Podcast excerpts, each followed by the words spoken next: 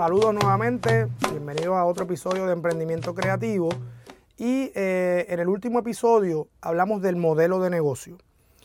Ya hemos hecho el análisis de mercado para identificar ideas de negocio, eh, hemos validado esa idea, hemos diseñado un modelo de negocio y ahora nos vamos a mover en un tema más gerencial, porque no es solamente eh, comenzar esa idea de negocio, sino cómo administramos ese proyecto o empresa.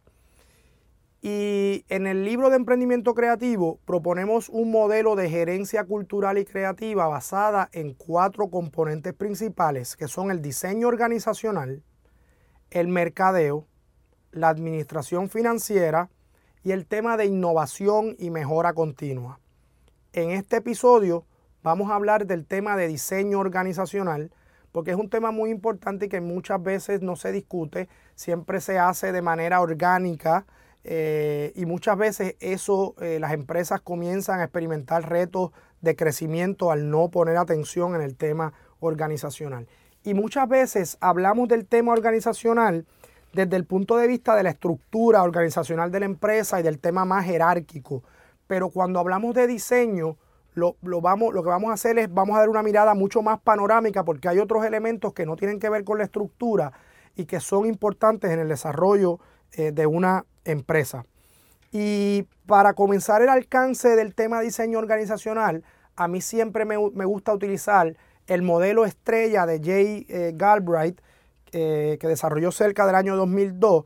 Y cuando se llama modelo estrella es que son cinco componentes que están entrelazados y por eso da la, la, impresión de que se trata de una estrella, donde los cinco elementos son la estrategia, o sea, cómo la organización define a dónde quiere llegar y cómo va a llegar eh, a ese punto en un periodo de tiempo razonable, de esa estrategia se, se, se desprende la estructura organizacional que yo necesito para lograr eso. Y es cómo se toman las decisiones en las empresas y cómo se organizan los recursos. Pero luego hay un tercer componente que son los procesos de la organización. ¿verdad? Procesos horizontales, procesos laterales, etcétera. El cuarto componente del modelo estrella son los sistemas de recompensa. Aquí hay una, unos recursos humanos, que es precisamente el quinto componente, recursos humanos y sistemas de recompensa. ¿Quiénes son los recursos humanos que necesito y cómo los compenso adecuadamente por el desempeño que realizan? Así que volvemos. El diseño organizacional comprende estas cinco etapas, estrategia, estructura organizacional, procesos, recursos humanos y sistemas de recompensa.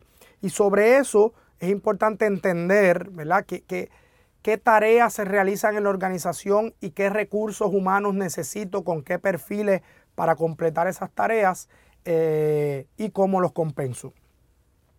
Pasemos directamente al tema de estructura organizacional porque sé que es muy importante y para simplificar el proceso vamos a poner atención en eh, tres tipos de organización distintos. Eh, y luego voy a añadir un cuarto que, me parece importante eh, sumar a la conversación. Lo primero es la organización funcional. La mayoría de las empresas tienen todavía una estructura muy tradicional donde la organización se divide en funciones y sobre esas funciones hay unos departamentos y unas tareas. Departamento de marketing, departamento de recursos humanos, departamento de contabilidad, departamento de eh, operaciones o, manufactura en los casos que aplique, ¿verdad? El, producto. Fíjate que estos son áreas funcionales eh, que son principalmente lineales. Eso es un modelo de organización muy tradicional. Pero a veces es eh, un poco ineficiente en la medida en que empieza a crear unos silos entre las áreas y empiezan a haber choques por la falta de colaboración entre esas distintas unidades. Por eso el tema de los procesos es muy importante porque el tema de los procesos lo que busca es también conectar a nivel transversal esas áreas funcionales. Pero otro modelo de organización que funciona muy bien para la economía creativa es la organización por proyectos. Es decir, en vez de organizarnos por funciones, vamos a organizarnos por proyectos y por los proyectos que tenemos que generar. Si tenemos un proyecto para un cliente especial, en, pensamos en un área de, de publicidad o de servicios creativos, pues a lo mejor organizamos un recurso financiero, un recurso creativo, un recurso gerencial y creamos un equipo para atender el proyecto de ese cliente. Y luego esa estructura, una vez se completa el proyecto, se disuelve, vuelve a sus áreas hasta que se reorganiza en otro proyecto. Este proyecto, esta, esta forma de organización es mucho más dinámica y a su vez promueve mayor colaboración e interdisciplinaridad, que es bien importante en el tema de economía creativa, donde son eh, proyectos mucho más informales que trabajan a partir de la organización de proyectos. En algunos casos, y esto puede ser más útil para organizaciones mucho más grandes, está el tema de la organización matricial, que es cuando hay dos ejes distintos que lideran eh, la gestión de la empresa y eh, tú, lo organizas de manera horizontal y de manera vertical. Por ejemplo, eh, tú podrías tener un gerente de administración y un gerente de la parte artística y los distintos equipos se conectan y responden a, los dos ejes gerenciales. Pero esto funciona principalmente para estructuras más grandes como, como ya les comenté. Y eso me lleva a ese tema que muchas veces pasa en las empresas culturales y creativas, que es la gerencia dual.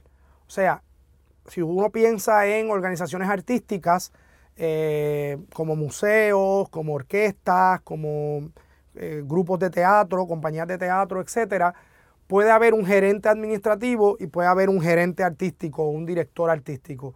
Y eso es bien importante que esa gerencia dual esté, pero que también esté integrada y no se vea como un choque de poderes, sino también como una eh, un ejercicio complementario de miradas para la gestión empresarial.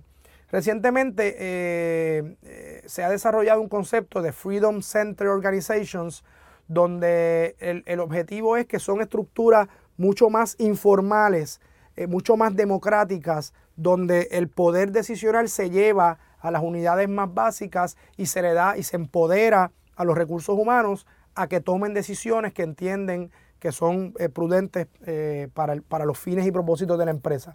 Así que es un modelo eh, bastante experimental, pero creo que es muy útil explorarlo en la medida en que desarrollamos entornos de gestión mucho más democráticos. Y hay un tema también muy relevante para el tema del diseño organizacional, que es el tema de, la evaluación de desempeño. Y en las empresas culturales y creativas, muchas veces por la espontaneidad del trabajo eh, se nos hace un poco más difícil definir indicadores específicos para medir el desempeño de una empresa y creo que es algo que tenemos que atender a nivel gerencial eh, y eso depende de cómo diseñemos objetivos específicos, medibles, alcanzables, relevantes y que se cumplan en un periodo de tiempo establecido. Si los objetivos están definidos claramente, se nos va a hacer más fácil definir indicadores de éxito. Y los indicadores de éxito no tienen que ser únicamente económicos, tienen que ser económicos, tienen que ser artísticos, creativos o culturales, o también pueden ser de impacto social, eh, cultural, educativo, etc. Así que parte del rol gerencial consiste en diseñar objetivos medibles que sirvan para apoyar la toma de decisiones eh, gerenciales en un periodo futuro. Eso es lo que quería discutir sobre el tema de diseño organizacional.